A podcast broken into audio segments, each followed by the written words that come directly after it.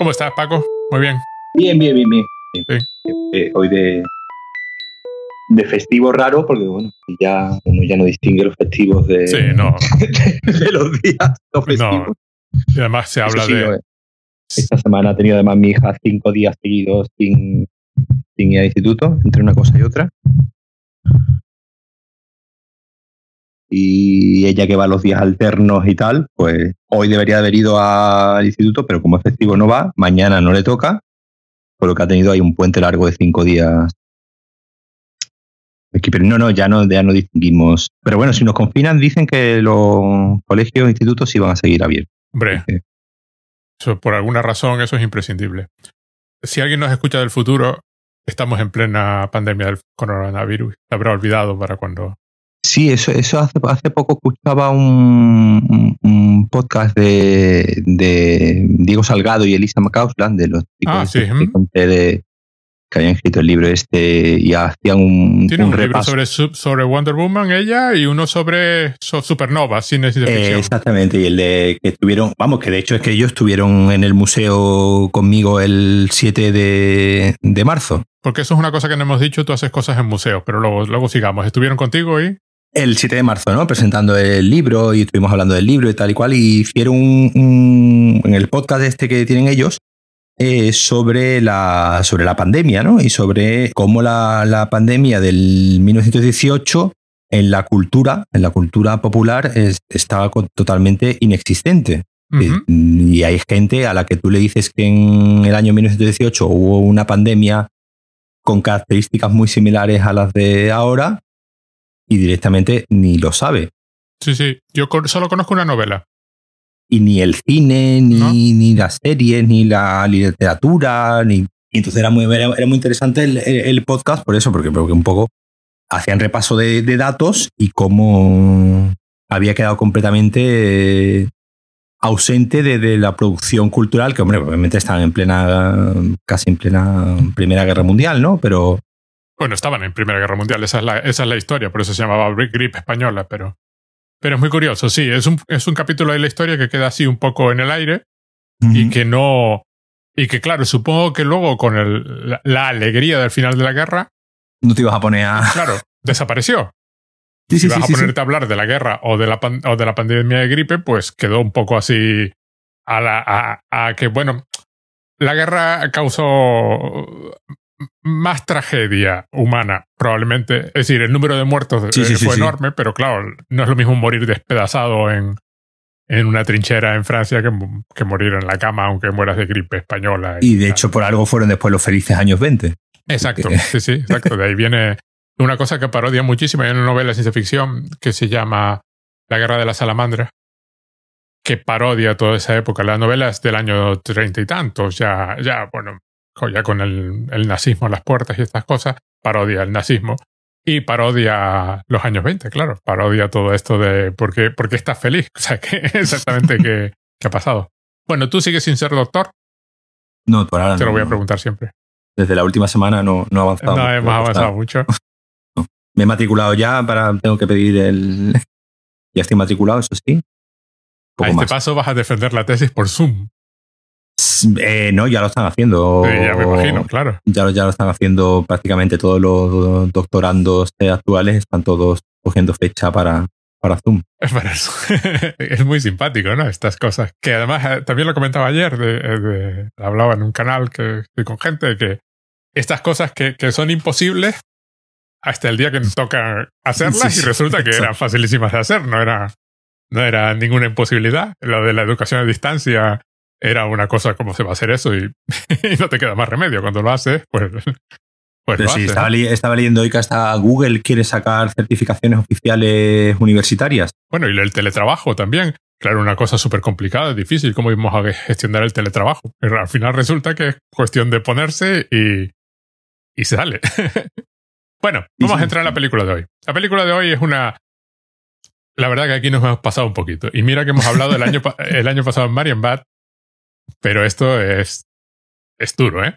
La película de Andrei Tarkovsky del año 1986, Sacrificio. Dos horas y veinte de película, que son como seis.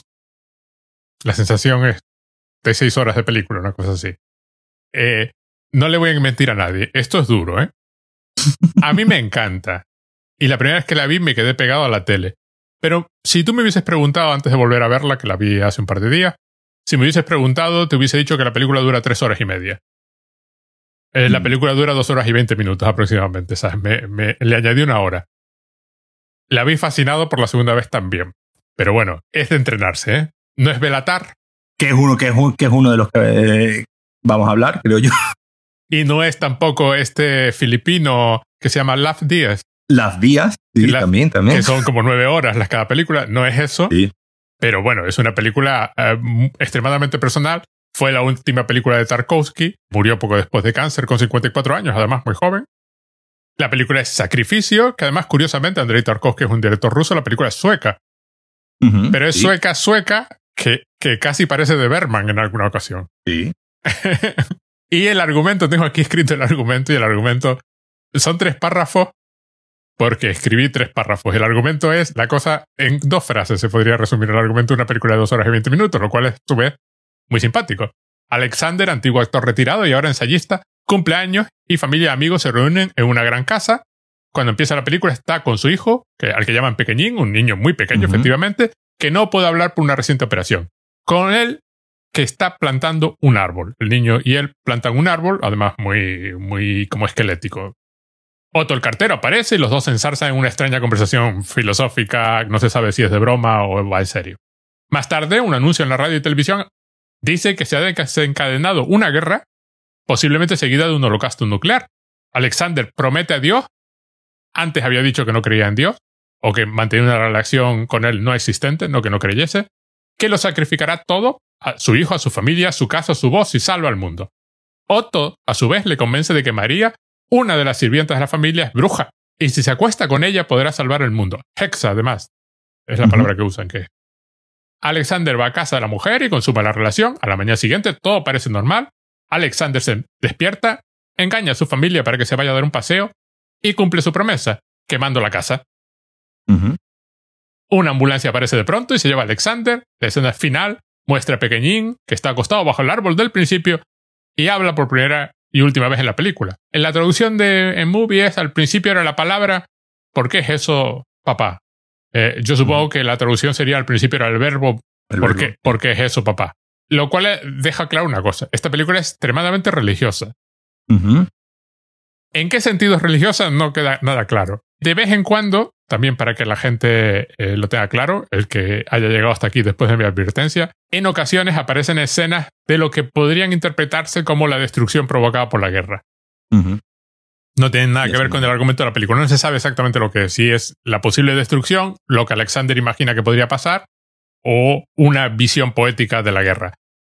La película es extremadamente poética. La voy a intentar describir. Tiene solo 115 planos. 115 planos. Sí. En la primera escena, que es preciosa, es un plano continuo de unos 11 minutos, un poco más. Me- menos, nueve, nueve y medio. Bueno, A lo que, a lo que, a, a lo que llegaban lo- los rollos Los de, rollos de los rollos de cine en la época. y eh, es una preciosidad y es continuo. Son nueve minutos de ellos hablando. Bueno, él le habla al niño, que es el pobre, como no puede hablar, pues está condenado a, a oír a su A padre. escuchar. El- hay una diferencia de edad, además, como muy importante entre el padre Sí. y el niño. El, el- el padre es muy mayor y el niño es muy, muy, muy, muy pequeño. Tendrá unos cinco años, una cosa así. Y luego el, hay una, una de las escenas finales, es la, cuando arde la casa, que también duran como seis minutos y algo. Sí. Eh, un plano en que la casa está ardiendo continuamente, la cámara está muy lejos y todos los, se están moviendo como hormiguitas eh, debajo. Bueno, yo, al contrario de lo que hago habitualmente, yo me limité a ver la película. Tomé un par de notas en plan, pasa esto raro y nada más, pero no me paré porque además es una, pe- una película que si te estás dispuesto a pararte, te paras cada dos segundos. Sí, sí, puedes estar parando cada, do- cada dos minutos apuntando una frase que han dicho, un concepto, una idea. En ese sentido, la película es muy densa. La película es lenta deliberadamente, es la, se entiende que es, el, no sé, la mirada de Dios o algo así, o, o- el universo mirando a estos personajes. Los personajes son seis o siete, eh, los miembros de la familia, un amigo, o que no se sabe muy bien cuál es la relación con la familia, es médico, se- pero el niño, pero eh, en su maletín de médico lleva una pistola también, que no se sabe exactamente por qué. La hija de él eh, y ella, la mujer, que se entiende que era actriz también o que se casó con el actor. A pesar de lo que he dicho, la película es súper densa porque pasan muchísimas cosas, pero lo que pasa es todo totalmente psicológico. Los personajes están... Hay muchísimo enfrentamiento familiar que se manifiesta, pues, por ejemplo, en que nunca, rara vez miran en la misma dirección. Cuando los ves a dos o tres juntos en el mismo plano. sentido es una película muy, muy, por decir, teatral. Es súper teatral. Sin que esto sea algo, digamos, negativo, ¿no? Es teatral, muy de Berman. La cosa esta de que hay un personaje mirando hacia en dirección a la cámara y otro está de perfil y las caras se conjuntan, lo hacen varias veces. Es una película, hace una cosa que no se puede hacer en el teatro, es una película súper consciente del espacio. La cámara los recorre enamorado del espacio y lo va dividiendo, subdividiendo y a veces va a buscar a los personajes, luego vuelve a otro. De hecho, de hecho incluso hay un, hay un momento que, que, incluso la cámara toma el punto de vista de un, de un personaje como si fuese, eh, eh, pues fuese el propio, un poco como hablábamos el otro día, ¿no? En el, en el guialo también que lo hacían, el, el que la cámara, eh, hay un momento en el que coge el personaje de la, de la mujer de, de él y, y, durante un, par de minutos me estoy fijando que la cámara, digamos, es el punto de vista del personaje y de repente pues deja de serlo y ya se va hacia, hacia otro lado. En ese sentido, por eso decía lo de que, de que es teatral, pero no en el mal, en el, mal, sentido. Es un texto que perfectamente se podría llevar al teatro, porque es una película que tiene muchos eh, soliloquios, ¿no? Muchos mm. personajes contando historias, ¿no? Contando diferentes historias, el cartero, ¿no? Que está siempre contando historias eh, como sobrenaturales, por ejemplo. Eh, pero claro, donde la imagen eh, tiene mucha fuerza y no se queda en una teatralidad. No es una teatralidad No plantaron la cámara y la dejaron. No, no. La escena inicial, por ejemplo, cuando están plantando el árbol, la cámara se va moviendo siguiendo los personajes y el movimiento, además, es una cámara muy, muy, muy, muy elegante, además. Muy, muy, muy obsesionada. Es una cámara preocupada por el espacio, además. Es una cámara. Sí, sí. Divide la casa, por ejemplo, la recorre como. Cuando está en el interior de la casa, todas esas escenas, la cámara recorre la casa como, como es, un punto de vista objetivo, desapasionado en la mayor parte de las ocasiones, pero además muy consciente del espacio, ¿no? No, no, no es una cámara como la que era de rojo, rojo oscuro, que era una cámara mucho más activa. No, no, esta cámara está haciendo cosas, eh, pero es como más objetiva, ¿no? Como más extraterrestre, como más alien, como... En, muchos aspectos da la impresión de ser el, eso, el punto de vista de, Dios en muchas ocasiones, ¿no? De que, bueno, de pronto me fijé en el drama de esta familia, ¿no? ya, ya digo, hay mucho conflicto. Otto es un personaje graciosísimo, que es el cartero que trabaja a tiempo parcial de cartero para mantener su hobby, que es estudiar historias eh, sobrenaturales. Y cuenta varias, por eso está convencido de que María es bruja, que es una de las sirvientas. Y luego hay muchísimos, muchísimos. Eh, todo el diálogo inicial comienza con Nietzsche, hablando del eterno retorno, pero no se sabe muy bien si Otto está bromeando con Alexander, que es un señor serio intelectual ya mayor. Y la película, por ejemplo, la guerra nunca la muestra, se oyen los aviones pasar, pero nada más, de vez en cuando, además, como muy Ahora, ahora toca pasar el avión para recordar que estamos en una situación de guerra. A ver, te, explico una cosa y ya con esto termino. Hace unos días hice un vídeo y alguien, eh, una de las preguntas era cómo preferías la, los libros, si los preferías realistas o fantásticos, ¿no? Y yo respondí que a mí la ficción me gusta fantástica porque el realismo simplemente es una convención y una serie de clichés y una serie de formas de hacer las cosas pero que si los haces fantástico, hay una opción de purificar los temas y plantearlos así con, todavía más extremos, mientras que más definidos. Mientras que si tú lo intentas hacer realista, pues se mezclarían. En una historia realista se tendrían que mezclar muchísimas cosas adicionales, mientras que si tú lo haces fantástico, es mucho más fácil definirlos y dejarlos claros, ¿no? Y es lo que pasa en esta película. Esta película no es realista porque es muy teatral, ya, ya para empezar ni siquiera aspira a ese tipo de realismo. La cámara se mueve como tú no estás acostumbrado a que se mueva la cámara en una película realista. Y luego, María efectivamente parece ser una bruja. Cuando consuman la relación, flotan en el aire sobre la cama. Y aparentemente, Dios ha producido un milagro y ha evitado la guerra y ha devuelto el mundo al estado anterior a menos que uno interprete que Alexander estaba loco como una cabra y que ya lo iban a internar y por eso da la casualidad de que aparece una ambulancia por allí. Y que, que prácticamente pues las dos primeras horas de película han sido pues una ensoñación, una fantasía suya.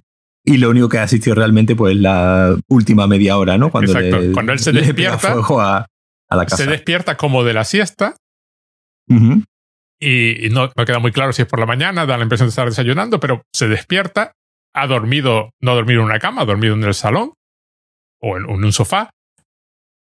No se fue a la cama la noche anterior tampoco, también durmió en ese mismo sofá, pero durmió agitado por lo de la guerra, con lo cual podría interpretarse que la película va de que el hombre simplemente está loco o que puestas a sacrificar cosas, sacrificó su propia cultura. Dios creó un mundo donde él está loco y eso es parte del sacrificio que ha hecho, aparte de quemar la casa, su familia y todas estas cosas. Sí, toda esta, toda esta ambigüedad un poco que tú, que tú mencionas es completamente deliberada y, Tarkovsky lo, lo, mencionó, que, su idea era precisamente que la película pudiese tener eh, múltiples, eh, múltiples interpretaciones. Eh, él, tú, estabas mencionando lo, fantástico, ¿no? Aquí hay, aquí hay un, componente fantástico en, esa, en esa escena que tú dices, cuando, cuando él hace el amor, ¿no? Con la, con la bruja y empiezan a levitar el componente fantástico estuvo muy presente en toda la filmografía ¿no? de, de, Tarkovsky, ya no solamente en las películas, digamos, de ciencia ficción, pura y dura, como puede ser Stalker o, o, Solaris, sino que en el resto de, de, sus películas eh, siempre estuvo el, el elemento fantástico fantástico, sobrenatural, místico. Claro, aquí ya cada uno ya le puede dar su, su interpretación. Si es eh, la mano de Dios, la mano, de, la mano de los extraterrestres o la misma mente del hombre, ¿no? Como mente del ser humano, como un lugar que puede trascender, ¿no? A lo, a lo, a lo, a lo racional.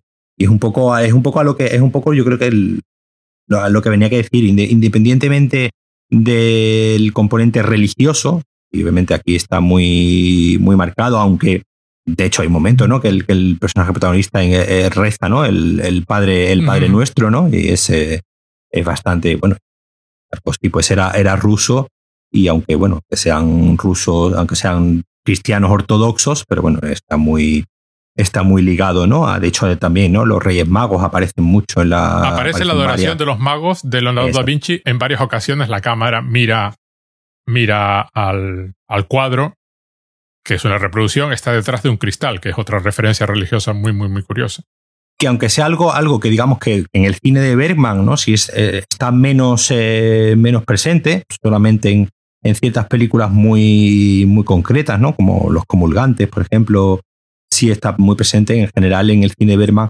este contexto, digamos, tan religioso está menos presente y sí, por ejemplo, sí está más en, en Dreyer, ¿no? Que son probablemente dos, de los, dos de los cineastas. En Dreyer directamente hay películas donde suceden milagros, ¿no? Por obra, eh, la palabra, precisamente, eh, eh, como que un poco una de las últimas frases de esta, de esta película, la palabra, el verbo, pues termina, ¿no? Con un, con un, con un milagro.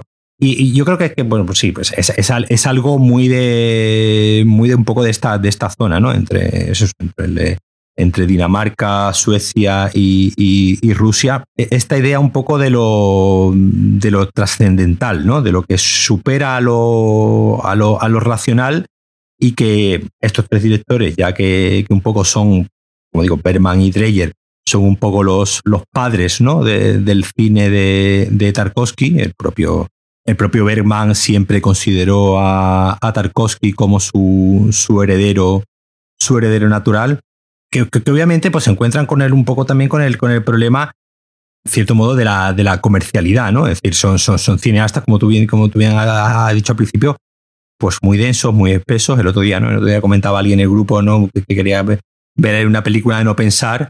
Y, tú mencionabas, ¿no? Que con lo agradable que es pensar, ¿no?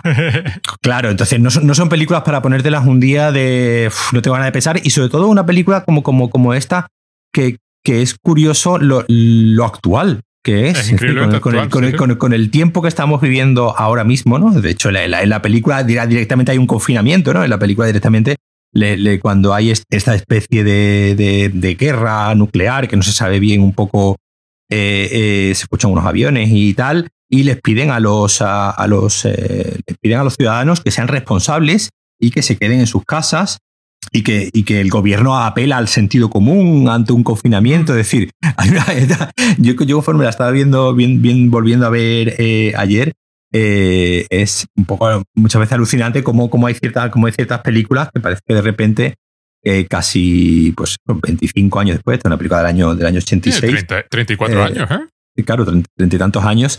De, de, repente te hablan de un, de un presente como el que estamos, como el que estamos viviendo y un poco como como estos, eh, como estos personajes, pues bueno, al principio hay una cierta incredulidad, ¿no? De, de, no, no, creerse bien que esto puede estar eh, pasando. Eh, cómo puede haber, claro, eh, también una película, como digo, del año 86, donde quieras que no, pues aunque la película no lo explicita, ¿no? Pero bueno, pues el tema de la Guerra Fría pues estaba muy, muy en el auge.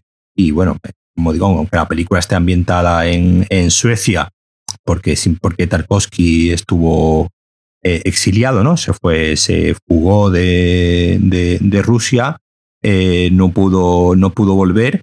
Eh, y bueno, pues hizo películas tanto en, tanto en Italia como en este caso en, Suecia, con el equipo, con mucho, con gran parte del equipo técnico, además de, de Igmar Bergman, el director de fotografía. La, Incluyendo el actor principal, creo que el actor principal. Sí, sí, el actor principal es el de eh, la del matrimonio, ¿no? Esta de, que es la miniserie, ¿no? Esta de escenas de un matrimonio. El director de fotografía, Sven Nitsky, era el director ¿no? habitual de, de Ingmar Bergman y la diseñadora de vestuario, por ejemplo, también en una película, pues también es una película de, de, época, en el sentido de que, bueno, no, no, dejan claro en qué época tampoco, no sé si llegan a dejar claro, pero bueno. No, no, en esta no. En, esta, incluso, incluso el modelo de la ambulancia te parece súper antiguo. Claro, y, y, los ropajes de, que mm. lleva, sobre todo los de ella, ¿no? Se notan los de ella son eh, súper.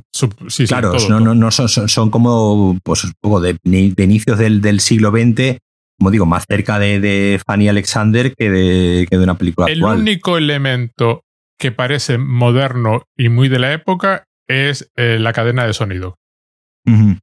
Claro, entonces, y, creo que lo, es, es otra cosa, esa, esa ambigüedad con la que juega continuamente de, no dejarte claro, pues eso, ya no solamente qué es, qué es realidad y qué es ficción, sino que en qué época se, se, se, ambienta la, la, película, porque bueno, como digo, eh, era una época de, en los 80, obviamente la película no está ambientada en los 80, aunque como, como te digo, si apela a algo como la Guerra Fría, por ejemplo, que está muy presente ¿no? en, ese, en el imaginario de, de, de, esa época. En esa época sabíamos todos que íbamos a morir en una guerra nuclear. era, era el principal, el principal eh, miedo. Aparte es una película que, que, habla mucho de, del, del, del, tema del... De hecho, de Tarkovsky lo, lo, lo, mencionaba, de... Bueno, eh, él, él, aquí es un, es un filósofo, es un, filósofo, pero que también ha sido actor, es, ha sido actor profesional, su mujer es actriz.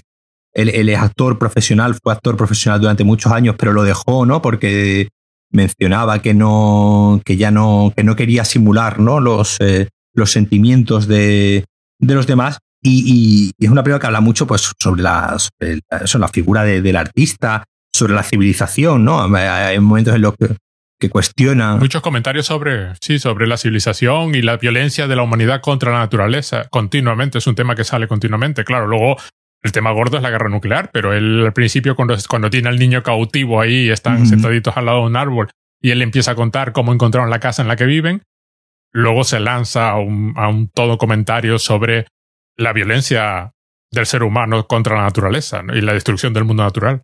Y donde, y donde la tecnología tiene un papel muy, muy importante, ¿no? Eh, plantea un poco este, ayer te pasaba yo, ¿no? Un, un extracto de un, de un texto de, de, de Tarkovsky donde precisamente eh, eh, se mostraba como veía la tecnología con bastante suspicacia, ¿no? Eh, como que, claro, venimos aquí, bueno, aquí ya, ya, habían pasado 40 años desde la bomba atómica, ¿no? Digamos, el, el gran acontecimiento que aúna tecnología y, destrucción, pero en cierto modo el Tarkovsky veía la tecnología con bastante con bastante malos ojos y un poco incluso dando a entender que, bueno, pues la tecnología eh, sería una especie del, fin de la, de la, humanidad, ¿no? Es decir, él, decía, que, la tecnología podría provocar que, terminásemos funcionando prácticamente como, como robots, ¿no? Como, como autómatas, ¿no? Lo cual es otro punto en que la película es tremendamente actual.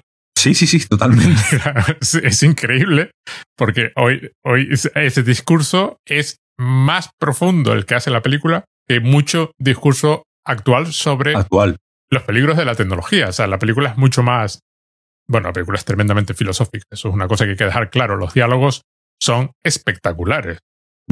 pero, pero claro, es, es, es, un, es un poco e, e, esta idea que también, también la desarrolla Tarkovsky del, del, del cineasta, del, cineasta en general, del artista como, como profeta, que eh, lo que hace el tiempo de la película es darle al final la razón. Es decir, lo que estamos hablando, es decir, viendo esta película, él tenía esta idea, ¿no? De que, de que el artista era como una especie de, de, profeta, ¿no? Una especie de mago que veía, ¿no? Él veía cosas que los demás eh, no, podían, no podían ver, ¿no? Y que, y que veían incluso, pues, una especie de, cómo iba a ser el futuro o cuáles eran las preocupaciones del futuro. Esto que puede hacer muchas, muchas veces por una butad ¿no? de, artista, de, artista queriéndoselas dar de, de, intenso, ¿no? Y queriéndoselas dar de, de, especialito, ¿no? De, la, la, gracia aquí es que esta idea que tenía, que tenía Tarkovsky de artista como profeta al final viendo la película casi 35 años después, cuando decimos que, joder, qué actual es esta película y cómo nos está hablando de muchas cosas que estamos viendo nosotros hoy, este año 2020, al final esto lo que hace es, eh, eh, eh, nos, hace entender que esto que decía Tarkovsky en realidad no era ninguna butad, no era ninguna ganas de hacerse el especial ni ganas de hacerse interesante y al final llevaba muchísima razón porque, como, bien hemos dicho, estaba anticipando toda una serie de, de, asuntos o toda una serie de, de, temas que hoy en día pues siguen plenamente vigentes. Yo por último, lo, que sí también te diría en cuanto a, esta idea también de, del artista como, como profeta y como alguien que sabe, sabe ver un poco lo que parece ¿no? que, va, que va a pasar, es la gran influencia que ha tenido el cine de Tarkovsky, sobre todo en ciertos, eh, en ciertos sectores. ¿no? el cine de Tarkovsky en su momento como ocurre en la, actualidad, pues fue visto como, como un cine. Justo ayer leía una, una crítica, ¿no? Escrita justo en el, sobre el Festival de Cannes, donde la película eh, participó y ya mencionaba pues, que la película, pues, para muchos podrá ser pedante, pretenciosa, una película muy densa, es decir, no, no, no, unos términos eh, que en 35 años no han variado absolutamente nada, podríamos seguir diciendo exactamente lo mismo, pero sí es cierto que sí, un poco se atiende ¿no? a, al circuito, sobre todo de, festivales, de festivales más, digamos, más, eh, más gafapasta, ¿no? Más, eh, más, eh, más, más, intelectuales, vemos que, el, que, el, cine de Darkovsky sigue estando muy, muy, muy presente, aunque sea de forma consciente o inconsciente. Tú has mencionado antes a, a, Belatar, pero bueno, podemos mencionar a Las von Trier, a Tenes Malik, a Kieslowski. Bueno, Kieslowski, pues, sí, exactamente. Quien pensaba era Kieslowski que tiene, el, que tiene lo del decálogo. Claro, el decálogo y después la trilogía de, de rojo, blanco, eh, pero azul, azul, rojo, rojo y blanco, la doble vida de Verónica, es decir, eh, en México está, hay un cineasta que se llama Carlos Reigadas, que también ve mucho de en Estados Unidos, eh, Gus Van Sant, tiene toda una, parte de películas donde juega mucho con, sobre todo con la idea, ¿no? De, de, de, de, la, de pues una, idea, ¿no? Que se, que se estableció sobre todo a finales de, de, la Segunda Guerra Mundial, poco proveniente de un de Gilles de, de Gilles Deleuze, eh, de un, de un escritor, un filósofo, donde empieza, se empieza a hablar de lo que se llama la imagen tiempo, ¿no? Se empieza a hablar de de, de un poco. Nunca pensé, te, juro que nunca pensé que De Luz fuese a salir en este podcast, pero adelante me encanta. Eh, eh, un, un, poco eh, De Luz, un poco, sobre todo después de la segunda, de la segunda Guerra Mundial, digamos, donde se produce un, cierto modo, ¿no? Está la frase esta famosa, ¿no? De que no puede existir poesía, ¿no? Después de la Segunda Guerra Mundial. Exactamente, después de, después de Auschwitz. Y un poco el cine toma, un poco, toma ese testigo sobre todo en, reacción ¿no? al cine un poco, la, la, gramática, digamos, del cine americano, ¿no? De, de, de, la elipsis. Y entonces empieza a huir de la, de la elipsis y entonces, digamos, se deja, se empieza a dejar que eh, la imagen se tome su tiempo, ¿no? Mm. Por eso, por eso tú decías antes, esta película dura 145, 140, 150 de 45 minutos y tiene 115, 115 planos. Es decir, eh, eh, podemos decir que cada que, que, el, el, plano más corto de la película probablemente dure 20, 25 40 segundos. Es decir, algo muy, algo muy largo para, el, para los estándares, no solamente de la época, sino para los estándares eh, actuales. Vamos a ver, para los estándares actuales esta película es un glaciar. Se mueve. depende también del contexto en el que no, en el contexto en el que nos vamos. Es un poco, es un poco a lo que a lo que voy. E, es fascinante la película.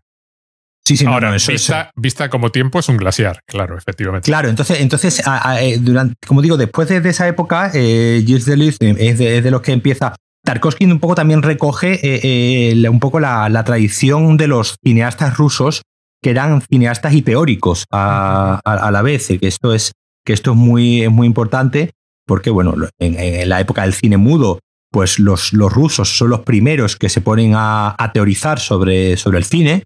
Eh, los franceses y los americanos están empeñados en crear una industria y los, los rusos son los que empiezan, digamos, a pensar, ¿no? a pensar qué se puede hacer con qué se puede hacer con el, con el cine. Aunque, como te digo, aunque tengamos tres películas eh, claramente de propaganda, ¿no? Como son eh, el, el acorazado Potenkin en Rusia, el nacimiento de una nación en Estados Unidos y el triunfo de la voluntad en Alemania, tres películas claramente propagandistas, cada una viene de un, de un pensamiento completamente diferente, ¿no? Las, las de Einstein vienen más de, elaborar toda una, una, teoría, de elaborar toda una serie de, teorías y esas teorías llevarlas a, la, a la, práctica. Tarkovsky pues, no, tiene, un, tiene un libro se llama Esculpir, Esculpir el tiempo, donde eh, precisamente pues él, digamos, va reflexionando sobre sus propias películas y donde un poco, recogiendo un poco la idea de, de, de Luis, del, de la imagen, de la imagen tiempo, ¿no?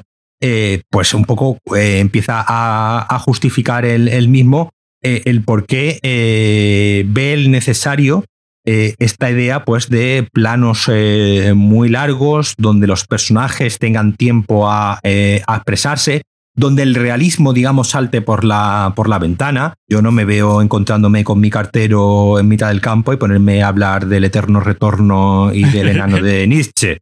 No, no, no, es, no es algo digamos, realista, ¿no? No es algo que, creo que pudiese pasar de una forma eh, más o menos natural. Entonces, en ese sentido, pues está claro que aunque la película eh, eh, lo justifique en cierto modo, pues tomando a un, a un personaje, pues que es profesor, ¿no? De, filosofía, de estética, y, bueno, pues se entiende que hablen esos términos pedantes, pues yo, yo he conocido profesores de estéticas con los que después de tomar un café y hablan perfectamente, son personas perfectamente normales y que hablan normal. Fuera de la clase, hablan como, como, como, seres, eh, como seres humanos normales y no están todo el tiempo eh, filosofando. la conclusión a la que quería llegar es, es como eh, cuando, bueno, ya, hemos hablado, ¿no? Yo, yo he ido a, festivales de cine, ¿no? sobre todo pues, sobre el Festival de, de Sevilla, del que ya, te, del que ya hablé, hablé una vez, que es un cine, pues festival, en este caso, Festival de Cine Europeo, donde se ve que la huella de Tarkovsky es, es alargadísima, alargadísima en, pues, en toda esta idea de eh, largos planos, de soliloquios, de personajes con, con cuestiones muy, muy elevadas, ¿no? Con, siempre, con un tono siempre muy desesperanzador, ¿no? Con, un tono siempre no precisamente demasiado eh, optimista, ¿no? Entonces, yo, el que, el que quiera ver esta película y nunca la haya, la haya visto, yo, yo puse en el, antes tú mencionamos lo del museo, yo puse en el, en el museo precisamente eh, El Espejo, una de las eh, anteriores películas de Tarkovsky.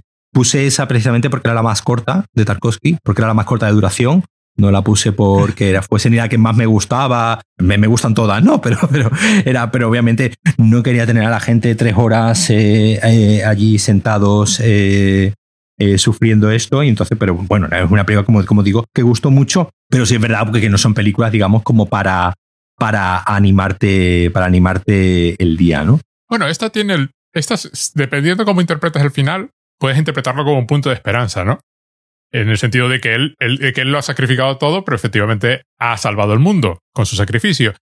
Eh, María sale, corre tras él en bicicleta, pero se detiene ante el árbol y el niño, o sea, en plan, la esperanza, todo el árbol, eh, es una cosa que no hemos comentado, el árbol conecta con una historia al principio donde él le está contando al niño la historia de un monje al que se le dijo que tenía que ir y subir, no sé si una montaña todos los días a regar un árbol reseco y que tras tres años consiguió que reviviese. ¿no? Hay, un, hay un tono así de esperanza y de sacrificio y de ritual.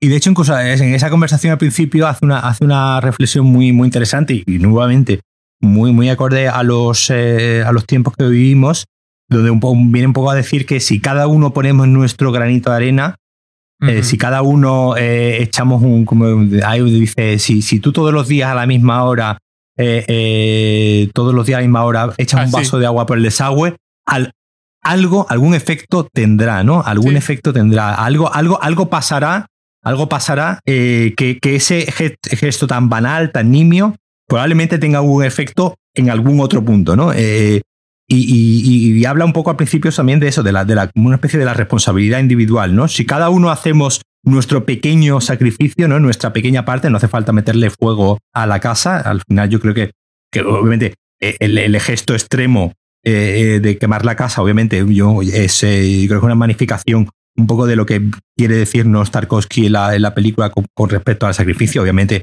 lo de quemar la casa, digamos, es un gesto demasiado, tal vez grandilocuente, pero sí es verdad que un poco al principio lo, lo, vine, a, decir que el, eso, el sacrificio en realidad tienen que ser esos pequeños gestos, ¿no? Esos pequeños gestos que pueden ir desde echar un vaso de agua todos los días al, al desagüe a la misma hora y no fallar ningún, ningún día. Y eso puede, sin que tú lo sepas, tenga algún efecto en el resto de la, de la humanidad. Hay un, hay un énfasis que creo que es continuo en la obra de, de Tarkovsky, tú me lo aclararás, porque yo solo he visto dos películas, esta y Stalker. Stalker me parece una maravilla espectacular también.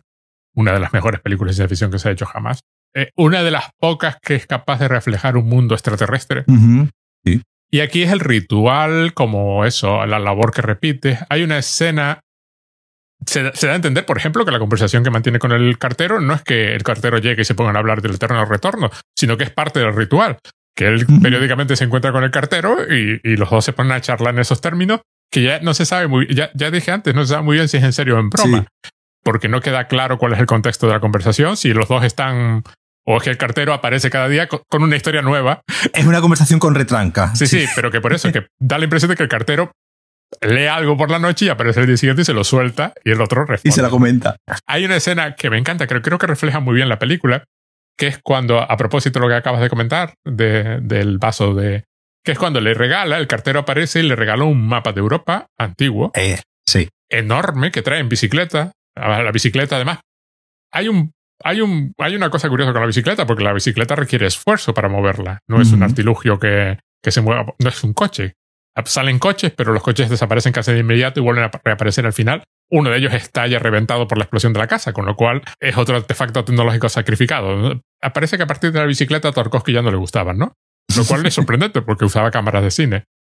Eh, hay, una, hay una curiosa anécdota que aparentemente se empeñaron en usar una única cámara para la escena final. Sí. Se les, se les trabó, dejó de funcionar, tuvieron que reconstruir la casa para volver a quemarla. Bueno, el asunto está que le traen. Y, ya la segunda vez sí lo rodaron con dos cámaras. No, hombre, por si acaso. Parecía lógico usar dos cámaras. Pero el hombre era tan perfeccionista que no se conformó con lo que había. Y la vamos a montar como podamos. No, no.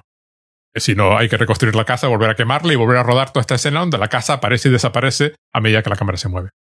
Pues está con el tremendo cuadro, lo trae, es enorme, y alguien comenta, pero es una reproducción. Y el cartero dice, no, no, es, es un original, es de la época pero no puedo aceptar esto, es demasiado. Dice, es, digo, pero es que eso es un regalo. Si no hay un sacrificio, ¿qué tipo de regalo es? Y lo dicen así explícitamente, claro.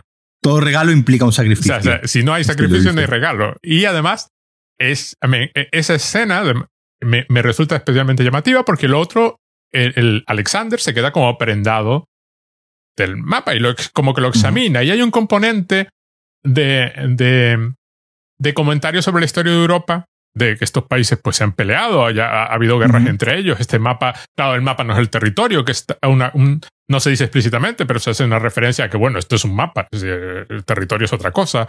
Y, por supuesto, al desarrollo tecnológico, al propio colonialismo, a, a mil cuestiones tratadas de una forma súper poética, porque realmente rara, rara vez se mencionan, pero se da a entender en la forma en que Alexander está comentando el cuadro el cuadro no, el mapa, y además en la forma en que el, resto de su familia lo considera más un objeto estético, ¿no? Además ahí hace un comentario muy, muy, muy interesante que es, eh, que es, que sé si lo apunté, que dice que un mapa no es la verdad. Ajá, eh, sí, es, similar al porque, territorio. Porque, porque, empieza, porque empieza a ver el mapa y dice, y dice hay que ver que la gente pensaba que el mundo era así en esta, en esta época, ¿no? Porque es un mapa de, de, antes, ¿no? Sí, sí, y pico, algo así se da entender. Sí, sí. Sí, no, además es un mapa de Europa nada más, ¿no? no sí, sí, mapa de Europa enorme. digamos, de, la península ibérica a Rusia, ¿no? No, no, no aparece, no aparece nada más. Y, dice que, eso, que, un mapa no es. Eh, dice, dice, hay que ver la gente que pensaba que el, que el mundo en esta época eh, era así, ¿no? Eh, y, y, alguien le comenta, dice, bueno, pero a ver, que los mapas no son la verdad, como diciendo, aunque hoy en día tengamos mapas, digamos, más eh, acordes a lo que supuestamente eh, es la verdad, ningún mapa va a representar real, va a presentar realmente cómo es el mundo de verdad, ¿no? Y eso es algo, eso es algo muy habitual cuando tenemos esa visión del mundo, ¿no? Donde estamos acostumbrados a ver un mapa de izquierda a derecha, donde Estados Unidos está a la izquierda, América ¿no? está a la izquierda, Europa está a la derecha. Y, si directamente lo, cambiásemos y lo pusiésemos eh, Estados Unidos, eh, toda América a la derecha, el mapa seguiría perfectamente válido, pero ya habría algo ahí que nos, que nos, eh, que, nos chocaría, ¿no? Ya, ya el, el, ver a Europa a la izquierda y América. Y en cierto modo, es, esto habla mucho de cómo, de cómo, de, cómo construimos el mundo, ¿no? De cómo construimos el, el, mundo eh, en nuestra mente, es un poco de algo, de algo que, habla la película. Y es algo de lo que hablan eh, también ellos al principio con el, con el, con el cartero, ¿no? De cuando, de cuando hablan de, de, tener un sistema, ¿no? De tener un sistema para la, para la vida, ¿no? De tener un sistema para la existencia, porque es la manera, digamos, como de sobrellevar, ¿no? La, angustia existencial que podamos eh, tener y entonces, en, cierto modo, el mantener cierto, cierto orden en nuestras, eh, lo, llaman así, lo llaman el tener un, sistema y como, como una idea universal, ¿no? Como un concepto universal, que es una manera de, eh, de, sobrellevarnos. Aquí yo creo que el, que el mapa representa muy bien esa idea de algo completamente sistematizado, pero que a su vez eh, completamente, continuamente cambiante, ¿no? Porque por mucho que por mucho que nos empeñemos en que un mapa con la, la tecnología actual que tenemos en 2020 se acerca mucho a la realidad, por mucho que tengamos Google Maps eh, y, Google Earth, donde podamos ver ya con todo lujo de detalles eh, montes, ríos y, lagos, y, o sí más avisales en el, en el mar, aún así no vamos a lograr nunca digamos, aprender totalmente el mundo por mucho Google Maps y, Google Earth que tengamos que se intente asemejar. Por eso esa necesidad ¿no? del ser humano de sistematizarlo todo y de buscar siempre eh, la etiqueta, el cajoncito, ¿no? Donde, donde meter esta idea para que encaje y podamos, eh, y podamos entenderla. Es otra, es otra idea muy, muy interesante que, que es obviamente que esto contrasta que esto contrasta mucho con, con, esa idea de civilización, ¿no? Con esa idea de, sistema organizado con el que este sistema organizado social que tenemos, que parece ser que es el mejor que jamás hemos tenido, hasta que venga otro que lo supere, pero que en realidad no somos incapaces de, imaginar. Es decir, es como si tú a alguien del, del mundo feudal le hubieses hablado de, de un sistema democrático representativo. Pues obviamente e, e, e, era algo directamente inimaginable. Y yo creo que, que, es algo que, es algo que está, pues, está muy presente eh, Berman y, aquí, que es, esa idea de, de, lo, de, lo, de lo inasible, ¿no? De lo, de lo que de lo que por mucho que nos empeñemos eh, no, no, podemos llegar a, imaginar, ¿no? Que por mucho que nos... Y ahí el sueño, yo creo, la idea de, la idea de los sueños, la idea de, de, de las ensoñaciones, ¿no? Que aquí vienen muchas veces marcadas, ¿no? Con un blanco y negro que en realidad no, no, es, eh, no es blanco y negro, porque según he leído, en imagen parece de vez en cuando tiene como una especie de, ensoñaciones que no están rodadas en blanco y negro, sino están rodadas haciendo que todo lo que haya en el plano no tenga color. Entonces crea, Crea, crea, un, crea un efecto muy raro porque tu ojo se da cuenta de que no es, de que no es blanco y negro, de que hay como unos, algunos atisbos de, color eh, por ahí, pero si no tiene esta, eh, muy una diferencia de fotografía muy marcada, ¿no? Con, la, con el resto de. Y además suelen ser en exteriores, ¿no? Toda la, peli, toda la película está muy, muy en interiores, ¿no? Menos la, la parte final. Y, y, los sueños estos, yo representan esa, esa idea de, de, de, lo que va más allá, ¿no? De la, de la imaginación, de, va, que, lo que va más allá de lo que, de lo que vamos a, a poder imaginar y un poco conectando de nuevo con la idea antes eh, un poco profética ¿no? que, que tenía Tarkovsky de, de artista. es una película que, que, que, va, como tú bien dices, como tú decías antes, va lanzando eh, una cantidad de, ideas y de reflexiones por minuto que, podríamos estar, eh, podrías estar parándola cada minuto, apuntando una frase, apuntando una idea, apuntando un, un concepto eh, que te podría hacer que la película durase cinco horas perfectamente. la discusión de la película podría llevar cinco o seis horas tranquilamente sin, sin parar. No, no vamos a, hablar durante cinco horas. ya habrás visto que esto no dura cinco horas. Pero, por ejemplo, hay, hay, a mí me encanta el uso doble, eh, triple o cuádruple que hace de cosas. Por ejemplo, me encantan los espejos de esta película. Porque ninguno funciona bien. Los espejos son todos malísimos. Distorsionan mucho la imagen que están reflejando. Son espejos como muy viejos y muy antiguos, que dan a entender la idea esta de, del espejo imperfecto o del cristal imperfecto a partir del cual miramos el mundo, que es una... Pasa lo mismo con el cristal que cubre la reproducción de la adoración de los magos, que es un cristal muy malo y además deliberadamente se ven reflejos de luces eh, para que se vea mal, no se ve bien la imagen. En los espejos nunca reflejan una imagen clara. Pero a la vez, simultáneamente, los usa para seguir con las escenas. De pronto la cámara se pone a seguir a otro personaje, de pronto ese personaje se acerca a algún tipo de espejo y entonces de pronto vemos reflejado lo que está fuera de la cámara, fuera del plano en ese momento. Y permite ver lo que está haciendo otro personaje.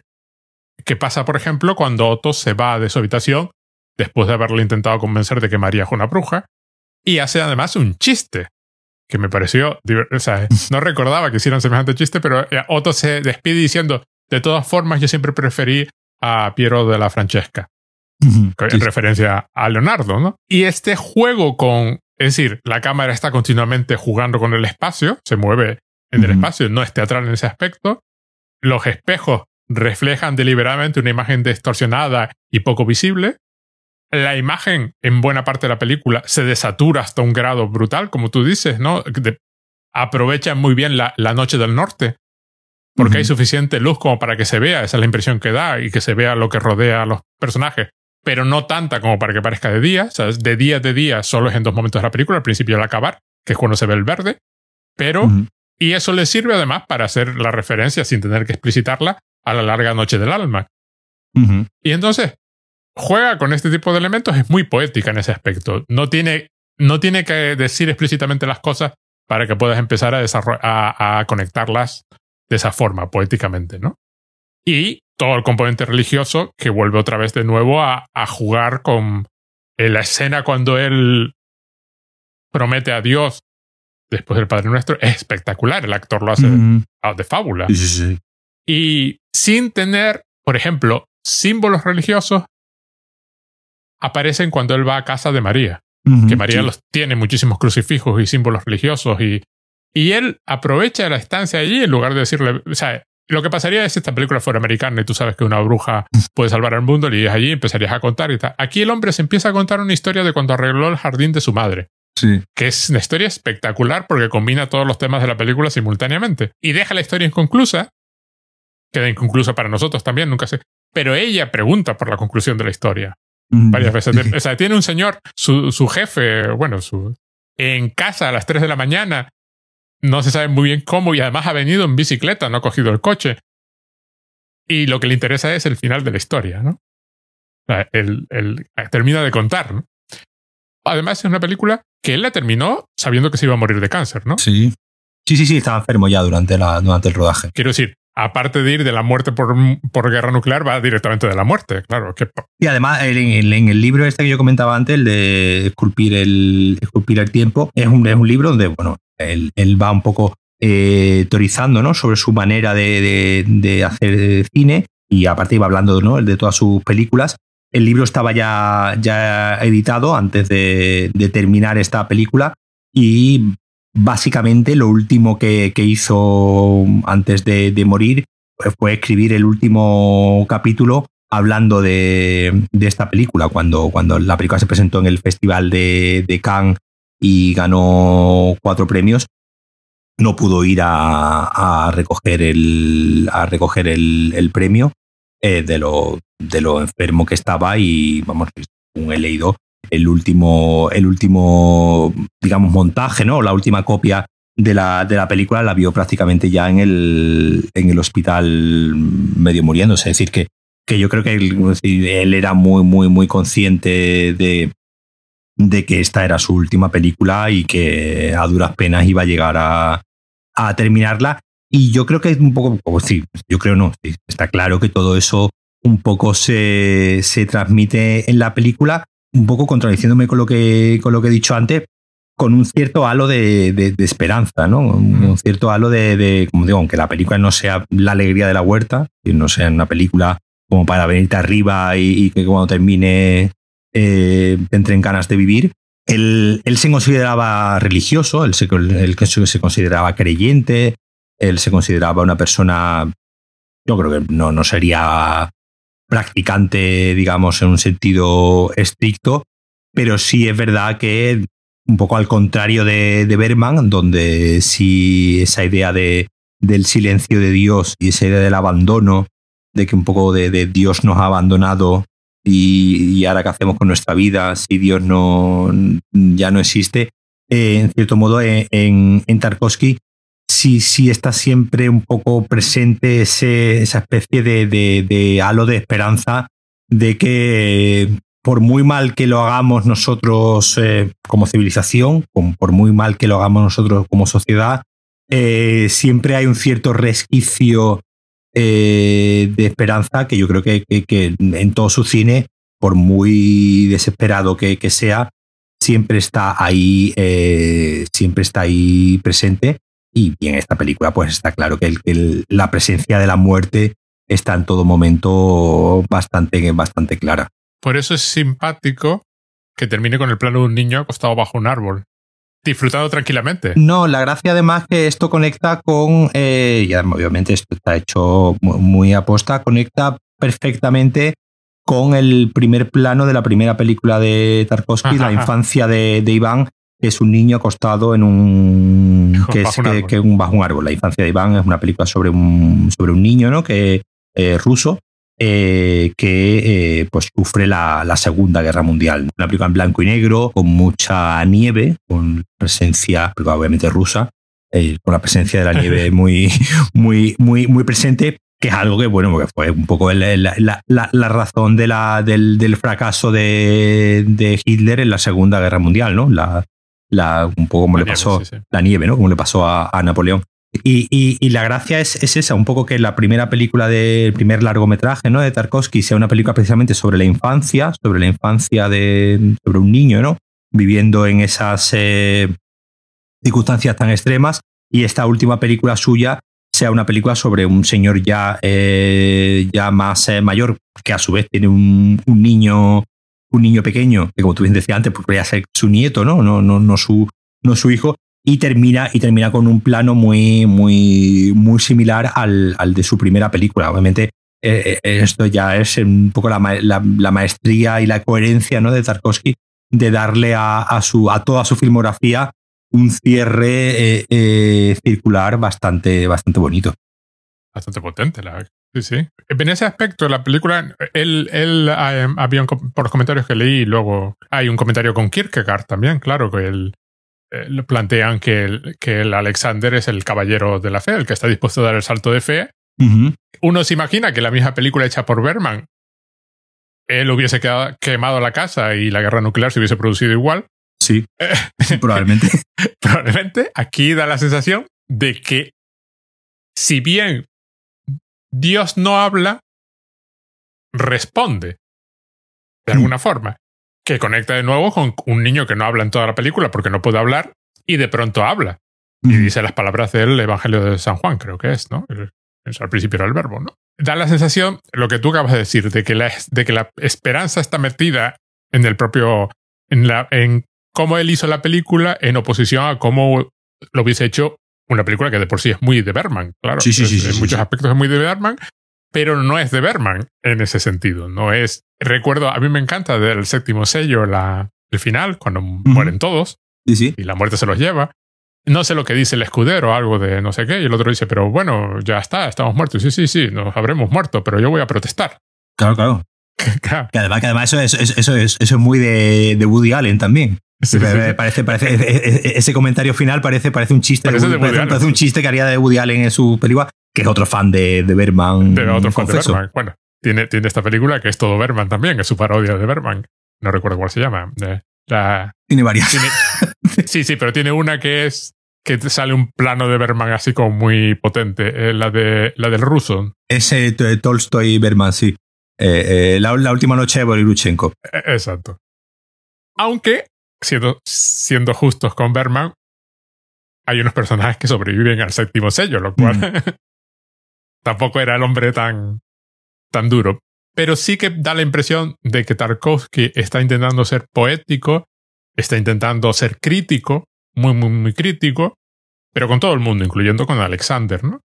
Ah, una interpretación de la película es que mm, el, el sacrificio de Alexander tampoco es para tanto, en la medida en que si va a haber una guerra nuclear, que está sacrificando exactamente, que todo se va. Pero dentro de toda esa crítica, es una película en el fondo cariñosa, ¿no? Mm, Sí, sí, sí, sí, sí. Y además, además como, como tú has apuntado antes también, es una película que aunque, aunque, estemos aquí hablando de que, de que habla, y los personajes hablan mucho, ¿no? De, temas eh, filosóficos, es una película que, que visualmente eh, apoya mucho esas, eh, esas ideas. En cierto modo, no es una película, digamos, radiofónica, no es una película que se pueda ver con los ojos cerrados, precisamente porque, eh, y esto era, un, em- eh, un empeño de Tarkovsky, que no quería tampoco que sus películas fuesen eh, meramente discursivas, ¿no? que no fuesen meramente personajes hablando de, de- temas eh, elevados y que la imagen eh, estuviese, digamos, como, como al margen. Es decir, aquí eh, en, en todo, en todo momento, y yo creo que, que aquí es, es donde, donde yo veo más el, el influjo de cierto cine actual, tanto para bueno como para lo malo, porque al final ocurre un poco como, como decía al, principio, es decir, esto, todo esto que hace aquí eh, eh, Tarkovsky, eh, pues estos, como he dicho, estos planos tan, tan largos, ¿no? Estos, estos personajes siempre, hay, hay muy pocos primeros planos en la película, es decir, la cámara siempre está como más, hay primeros planos, pero, pero la cámara tiende más a estar, digamos, eh, como un paso hacia atrás, ¿no? Siempre, Los primeros planos están muy medidos. están muy medidos, están muy pensados, pero en general, pues bueno, todo, todo, el, todo, el, todo el inicio de la, de la película, cuando está el, el hijo con el, el padre con el hijo eh, plantando un árbol, eh, la cámara está muy lejos, ¿no? Con respecto a, a donde, a donde están, donde están ellos. Y, y, y como digo, es algo que estéticamente, eh, ya, ya hablo ya de, de la estética, no, no, no en sí de, de lo que habla la película, sigue estando muy, muy presente en el, en el cine, en el cine actual y como digo, en cierta, en cierta parte de, de- de cine, pues más de, autor y más cine de, vanguardia. Claro, ten en cuenta que todo esto que, que hace aquí eh, Tarkovsky pues, es fruto ¿no? de, muchos años ¿no? de experiencia. Pues, eh, si recuerdas en Stalker, también son muy habituales los planos muy largos, ¿no? De, de- de seguimiento del personaje, ¿no? Cuando van dando en un traveling muy largo, recuerdo. eh, o en Solaris también hay, hay mucha. Pero la, la- gracia un poco con lo que, con lo que conecta la, la idea que un poco quiero, que quiero transmitir y conecta un poco lo que, con lo que decía al principio del sistema, es, eh, eh, es curioso cómo todas estas cosas que en cierto modo pertenecen a un cierto cine arriesgado, a un cierto cine, digamos, eh, vanguardista, a un cierto cine transgresor, cómo a base de- del uso, a base de la repetición, eh, se, se termina convirtiendo en algo sistemático. Es decir, cuando tú vas a, a- un festival de cine de autor, ya sea la Ceminci de Valladolid, o ya sea el Festival de Sevilla, o Festival de Gijón, o ya, o tú, por ejemplo, ¿no? Cuando vas a Numax, ¿no? A, a cines donde sabes que vas a encontrarte, llega un momento en el que todo lo que hace 35, 40, eh, 50 años era vanguardista, llega un momento en el que se ha sistematizado también. Decir, esto es algo que, ocurre, que ocurre continuamente con, con las corrientes artísticas, ¿no? Ocurrió con, con, Picasso, ocurrió con la abstracción, que llega un momento en el que todo eso se convierte en sistema. Todo eso se convierte en, un, sistema, en, una, en, un, en un lenguaje específico del cine de autor, donde el cine de autor pues tienen que ser personajes largos, eh, planos largos, personajes hablando de forma eh, calmada, eh, personajes hablando de repente de forma incluso un poco extemporánea y poco realista de cuestiones muy, muy filosóficas. Hace, hace relativamente, hace un, par, de, un par de años, veía una, una película de un, de un, director turco que se llama Nuri Bigel Ceylan, director que ha ganado el Festival de Cannes y el Festival de Berlín, eh, que hace películas también así como de, tres horas sobre un señor eh, que tenía pues unas montañas turcas, tenía un hotelito pero el hombre era prácticamente, vamos, eh, filósofo, eh, filósofo premium.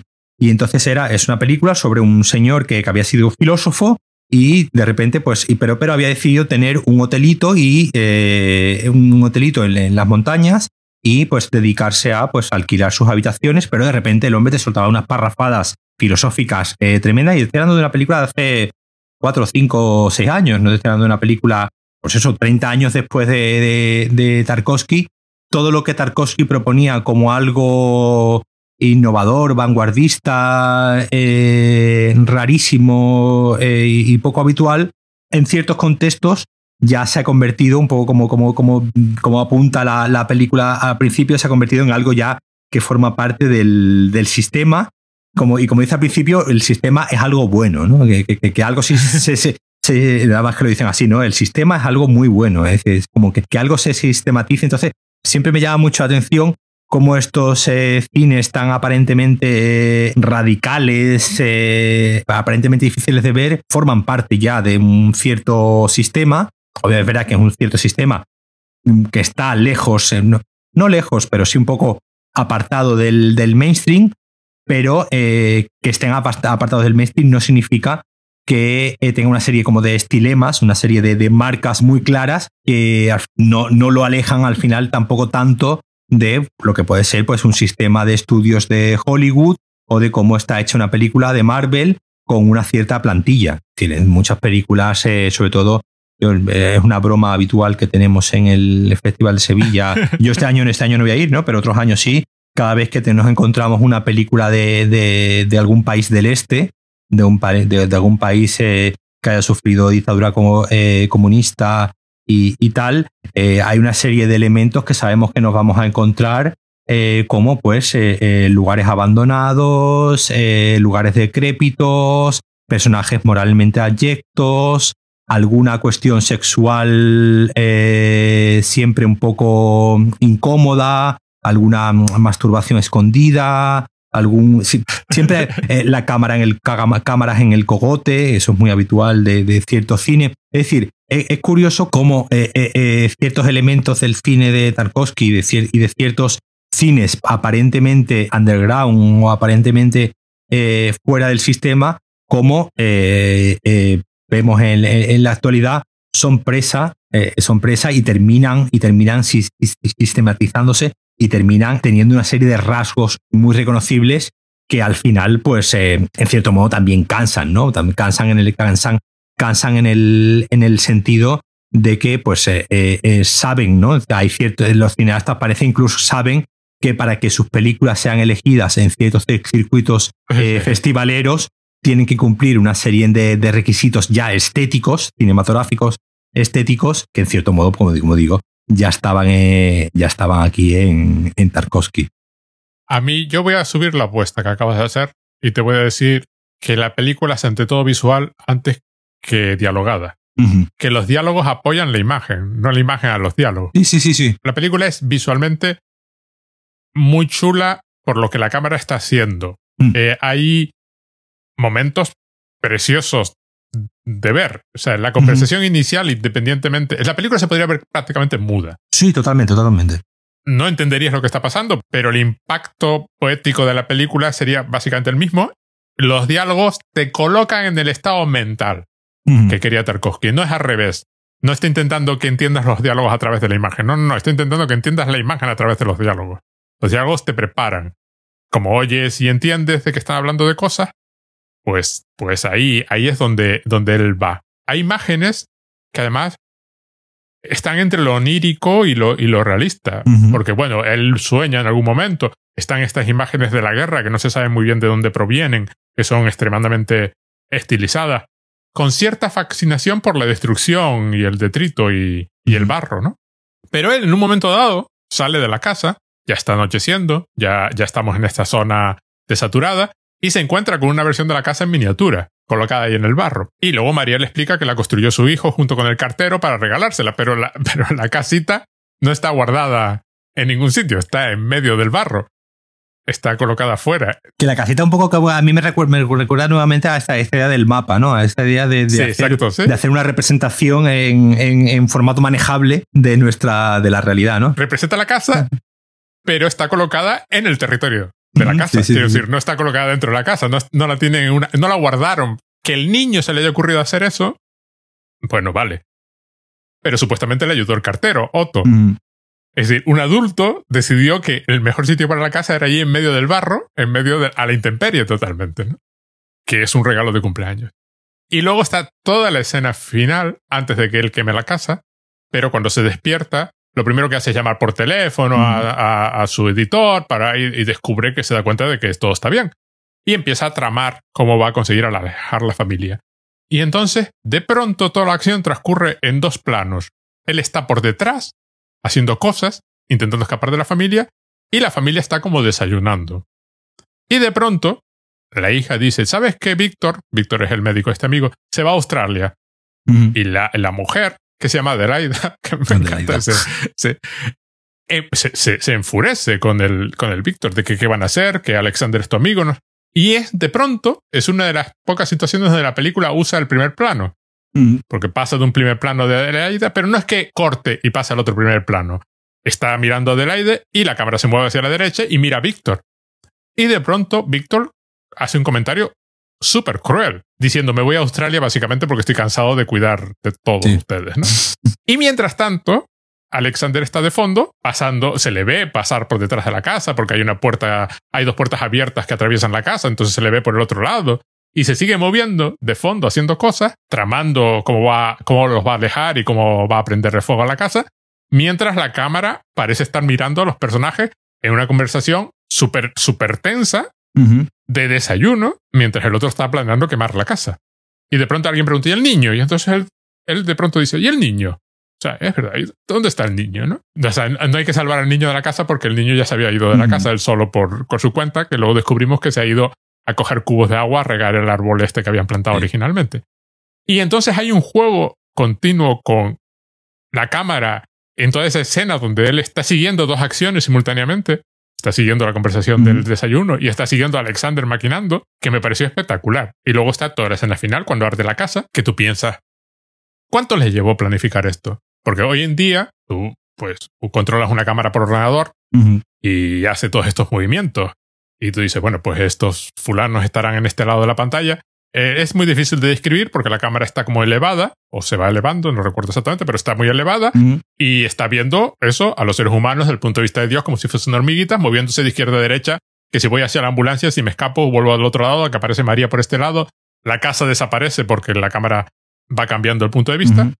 Pero todo ese movimiento es complicadísimo y la secuencia dura como seis minutos, lo que tú sí, seis minutos. Además, una, cosa, una cosa simpática también es que en el, en el texto este de, que escribe Tarkovsky para, para el libro de, Esculpir el Tiempo, él, menciona este plano eh, bastante orgulloso, ¿no? Y cuenta la anécdota de que tuvimos que, que la, intentamos rodar un día, se atascó la cámara, hubo un problema, no se rodó entera y tuvimos que esperar dos semanas para volver a reconstruir la, la casa o gran parte de la casa y volver a meterle fuego otra vez, ¿no?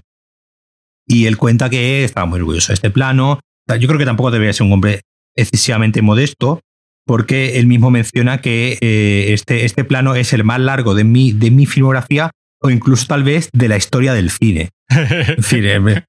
Eh, la, la, gracia es que se le olvida que la película precisamente empieza con un plano de nueve minutos y medio, es decir, que es tres minutos y pico más largo el de la que, el, plano, que el plano final. Él mismo, digamos, como es, es curioso esta, esta especie como de inconsciencia de que él, él mismo se lo él mismo presume de que ese plano es probablemente uno de los más largos de la historia del cine y se le olvida que él mismo ha rodado uno antes eh, al principio de la película que era más largo que, es tres minutos más largo todavía. Lo que pasa es que este es, visualmente todavía más espectacular. Claro, el, primer plano del inicio, pues es, digamos, como es un traveling, ¿no? De, de, derecha a izquierda, es, es un plano donde vamos durante unos cuantos minutos lo único que vemos es al padre y al hijo hablando y regando, la, regando el, árbol y después ya la cámara se va yendo un poco hacia la izquierda y se van un poco a, una pequeña praderita. Eh, y este, pues sí, este obviamente es un plano que requiere, que requiere mucho más eh, coreografía. Al final esto no deja de ser una, una coreografía eh, muy, muy ensañada que, que, en cierto modo conecta con otra idea también que sé que sea de la que se habla mucho en la, película, sobre todo, sobre todo al, primera parte de la, de la película, que es la idea de la espera, ¿no? La idea de, que, de que la vida. Claro, el, el cine, eso, eso lo dicen mucho los, eh, los, eh, los actores. Eh, el cine es un, es un arte muy aburrido de ver producir. quien haya estado en un rodaje, no sé si alguna vez ha estado en un, en un rodaje de, una película o de un corto, de lo que sea, es un, eso es un, para, por ejemplo, para los actores es muy aburrido porque mientras hay mucha gente preparando un plano, pues hay mucha otra gente esperando a que se termine de preparar ese plano y los actores, digamos, pues no entran en, en escena pues hasta que el plano no está, no está, no está listo para que hagan su, trabajo. E, el cine es un, es un arte de, de, de esperar un arte en el que se está siempre eh, eh, esperando, ¿no? Cuando uno termina de hacer un guion, eh, tiene que esperar a conseguir la financiación para la película y puede pasar un año, puede pasar dos. Y aquí en la, en la, película hablan de la espera como, el, como la base, ¿no? La base de, de, de, nuestra, de nuestra vida, porque en realidad, digamos que los, los acontecimientos realmente importantes de nuestra vida, si te pones a hacer cuentas, son cuatro, cinco, seis. No, no, no. El resto del tiempo has estado esperando entre un hito y, otro hito y en realidad todo lo que has hecho en medio no tiene demasiado sentido. Y en cierto modo también lo, dice lo, dicen, eh, eh, uno no debe esperar nada, ¿no? Porque en el momento en el que, te pongas a esperar algo, estás, eh, es cuando te empiezas a frustrar.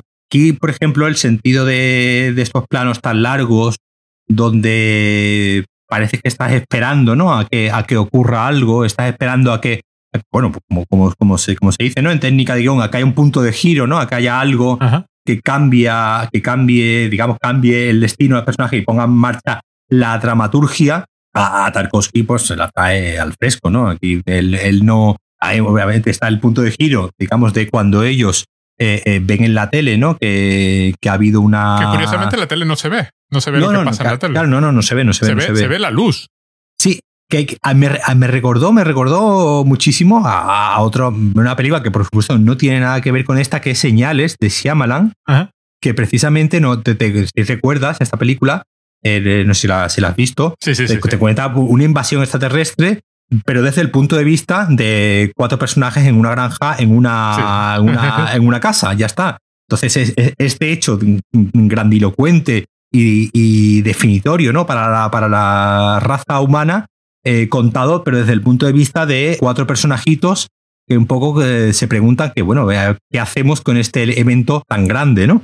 Y un poco esa idea de, la espera, ¿no? Esa idea de, que aquí están, de que, nosotros como seres humanos estamos continuamente espera, eh, esperando a que sucedan algo realmente definitorio, que en realidad nunca llega nunca llega a suceder, no, sino que en realidad sucede pocas veces en nuestra vida eh, acontecimientos realmente definitorios. Eh, y ahora mismo eh, se estropea la grabación y esto no se graba y no se emite, no va a pasar nada, no, no, va, no va, a afectar nada al transcurso de la, de la humanidad. sería muy pretencioso por nuestra parte pensar que, que, alguien ha llegado al minuto 18 aquí o que a la, a la hora 18 o que esto en realidad va a servir para algo pero a su vez, eh, como apuntábamos antes, eh, que esto no nos lleve tampoco a la desesperación, ¿no? que esto no, nos lleve a la desesperanza. Es decir, el, saber que estamos continuamente esperando y que en realidad hay pocos acontecimientos realmente relevantes en nuestra vida, no tienen que llevarnos a... Eh, y aquí, como digo, eh, eh, esa idea de que, digamos, el Tarkovsky alargue tanto los tiempos, digamos, que a ti como espectador te haga esperar, te haga estar continuamente esperando a que, a que suceda algo definitorio y que sea un, el rezo de un Padre Nuestro lo que lo que digamos le lleva a un personaje a, tener una especie de revelación o algo tan banal, ¿no? Como, como un rezar simplemente un Padre Nuestro en contraposición con quemar tu casa, ¿no? Como algo totalmente, totalmente exagerado, ¿no? Y totalmente, y, totalmente fuera de, lugar, que en realidad tampoco va a cambiar nada, ¿no? Porque, porque quemes tu... me, me, parece muy interesante esta, idea de poner estos dos acontecimientos eh, eh, que han ocurrido, el, rezo del Padre Nuestro y, el meterle fuego a, la casa, y que en medio lo que haya es como una, como dicen al principio, como una, espera y como que lo único que nos queda a nosotros como seres humanos es esperar a que pase algo, pero sin tampoco agobiarse mucho y pensar que vaya a pasar algo. Puedes morir y no haber pasado eh, absolutamente nada en tu vida relevante que tampoco pasa nada. De todas formas, no sé si es porque ya la había visto, pero la película tampoco, tampoco parece estar ni siquiera prometiendo que va a pasar algo. No, no, en esos planos. Los planos son súper agradables, como súper relajados. Es decir, pues sí, dura 11 minutos, están charlando, son dos personas charlando. No es, por ejemplo, volviendo al ejemplo de, de, la semana pasada, el de Rojo Intenso, cuando sale el cartel de Dario Argento, director de Dario Argento, sí que estás esperando que eso desaparezca en algún momento. E, eso, eso sí que choca porque, porque es un título de crédito. Pero aquí, él están hechas sin la más mínima urgencia. Claro que la idea es no esperes nada. No esperes, sí, sí, sí, por eso. Es súper. Es eso. Estamos contemplando a estos personajes haciendo cosas. Que de pronto hay una guerra nuclear, que además creo que se produce que a la hora de película. ¿no? Sí, a la hora, 45 minutos, sí. Sí, sí, avanza muchísimo. Sí, pero, pero lo que tú dices, sí, pero, pero, bueno, mucho más, ¿eh? Sí, sí, sí. Y ellos pues están con lo suyo y a uno se le ocurre la idea de que puede salvar el mundo, de que hay una forma de que él lo pueda hacer. Pero la cámara es súper paciente, súper relajada, no tiene la más mínima prisa. Igual que toda la escena final donde quema la, donde quema la casa. Es decir, pretende que te fijes en lo que está pasando, pretende que, lo, que mires el mundo, ¿no? Que estés sentado tranquilamente contemplando, ¿no? Que claro, vuelve otra vez con la preocupación tecnológica de Tarkovsky, con la prisa. La de, la de no, no, no hace falta tener ningún tipo de prisa. No, mira, ya está, está aquí. O sea, ¿no te parece bonita esta, esta, esta zona que he encontrado en Suecia eh, que no se sabe dónde termina la tierra y empieza el mar? Porque están en, la, están en la misma costa, pero no queda claro, es todo tan plano que no queda claro y no te parece bonito lo que estoy haciendo. Estoy moviendo la cámara así, mira, te estoy enseñando este paisaje y mira, aquí hay dos señores hablando del eterno retorno. Además, es una cosa muy, muy curiosa en esa, en esa idea final también del, del especie de milagro, ¿no? Que, que sucede.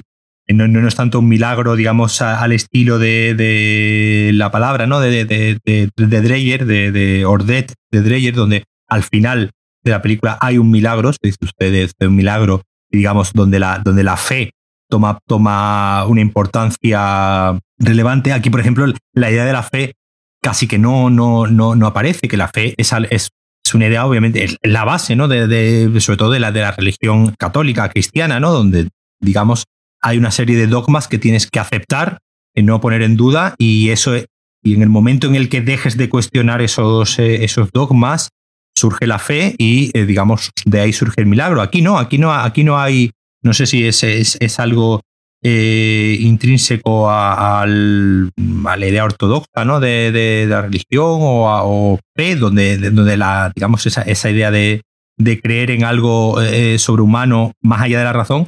Aquí no, aquí no, aquí no existe. Aquí se soluciona el, aparentemente, ¿no? Se soluciona el problema. Con un ritual. Se soluciona con un ritual, simplemente. La idea es el ritual, no la fe.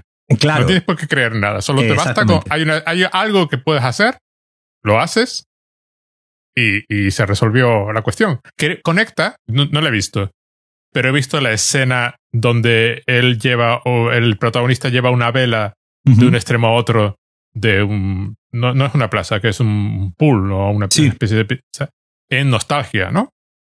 No, yo, yo, estaba hablando de, de, de, de, de Ordet, de la, de la palabra. Sí, sí, no, sí, pero yo estaba hablando de otra de nostalgia ah, vale, de sí, sí, sí, donde hay un personaje que tiene que llevar una vela. Una, una, que tiene que llevar una vela, sí, sí. Una vela encendida. Y ese es el ritual. El ritual es llevar la vela de un extremo a otro.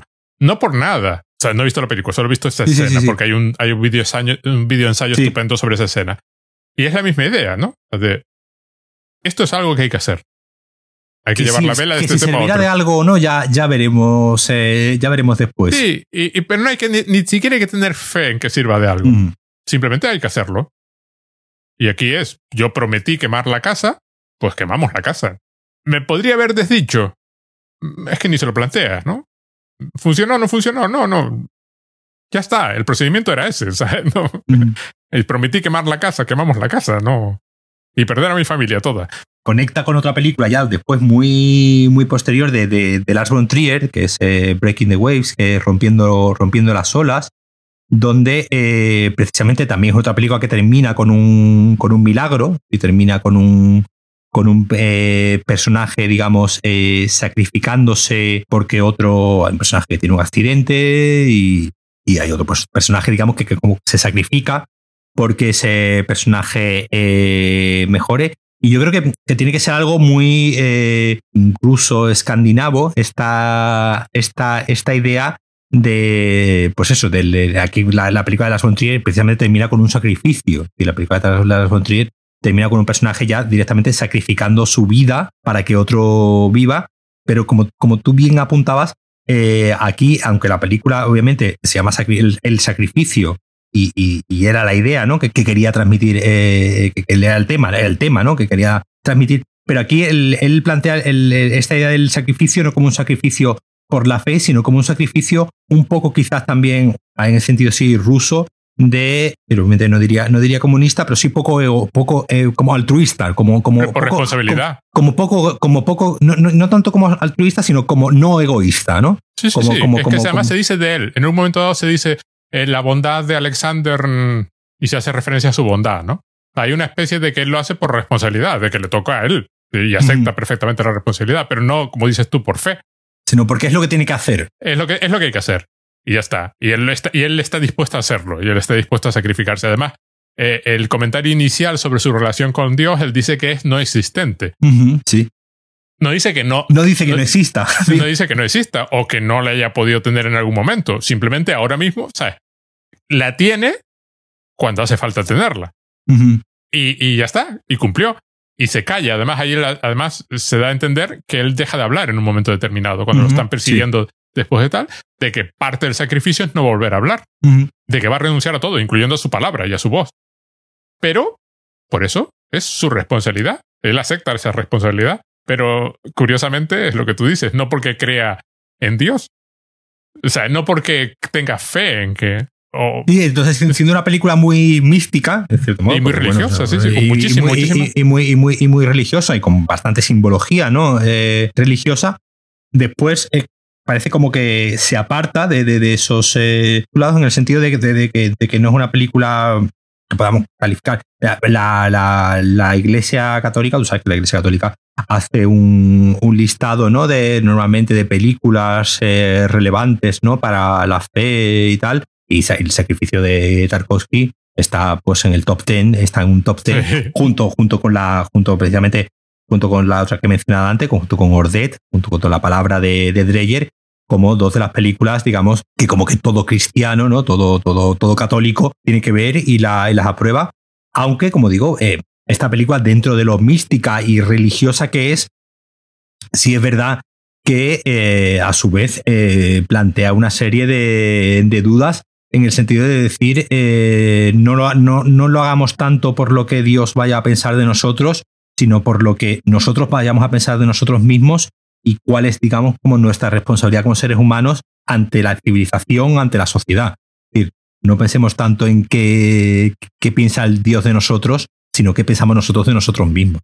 En ese aspecto, es una película muy, muy mística y muy religiosa, más mística que religiosa probablemente, aunque salen muchísimos iconos religiosos, pero muy mística. Eh, la, historia inicial de, del monje, esa parábola del monje que va a regalar el árbol, que ni siquiera lo hace por la esperanza de, de que el árbol reviva, lo hace simplemente porque es su trabajo, es, su labor, es, su responsabilidad es regar ese árbol. Por mística religiosa, sobrenatural, trascendente, eh, muy de la alteridad y muy del, del, otro mundo, es en el fondo una película muy, muy humanista. Muy humanista. Sí, sí, sí, Totalmente humanista. Ese es, su, ese, ese es su, su empaque final, su, su impacto final. Bueno, Paco, lo vamos a ir dejando. Tu valoración de la película, venga, rápido. Pues eh, eh, yo eh, lo bueno, de ayer leía un artículo que decía, os recomendamos las siete mejores películas de, Andrei Tarkovsky. y la verdad es que estaba, muy bien porque, bueno, no tenía en cuenta los cortos. Tarkovsky solamente tiene siete películas, por eso era, por eso era, eso era la gracia del título de, yo te animaría a que vieses el resto de películas de Tarkovsky, además, y animaría a todo el mundo que, la, que, la, que las viese, porque, bueno, aparte de que están disponibles todas en filming, eh, en remasterizaciones HD eh, estupendísimas, eh, es un tesoro nacional. De hecho, aquí en Málaga ahora mismo tenemos una exposición en el, en el Museo Ruso, ¿no? en el Museo Ruso que tenemos aquí en Málaga, hay una exposición sobre sobre Tarkovsky con, con fotografías ¿no? de, sus, eh, de sus rodajes. Yo, yo es un cineasta al que diría que no se le tuviese, nuevamente, como digo siempre, no se le tuviese ningún, eh, ningún miedo y que cada uno empiece por, eh, por donde quiera. Quien sea más aficionado al, al cine más sentimental, pues podría empezar por la infancia de Iván, ¿no? que es una película probablemente más, más accesible. Quien sea más aficionado a, la ciencia ficción, pues le diría que viese Stalker o, Solaris. Y a quien le esté más a gusto con un cine más, eh, más denso y más reflexivo, pues pruébase con, pues, o, con el espejo o con, o con esta, como siempre, con paciencia con paciencia en el sentido de que, bueno, son películas. Además, yo me, volviendo a verla ayer, me di cuenta que es una película que se puede ver incluso en, fragmentos de, 10 minutos en 10 minutos, porque como tiene escenas, eh, las escenas son bastante largas, yo incluso recomendaría que a alguien que se, que se siente, que vea la primera, la primera escena, el plano secuencia está largo, que dura 9 minutos y medio, lo vea, lo piense, se levante, vaya por un vaso de agua, después se ponga otro que, incluso yo, es una película que incluso yo incluso hasta recomendaría, es un poco blasfemo quizá lo que voy a decir, que la vea como si fuese como por episodios y que la vaya viendo ah. como en fragmentos de 10, 15 minutos. Además, las mismas escenas yo creo que te, que te marcan,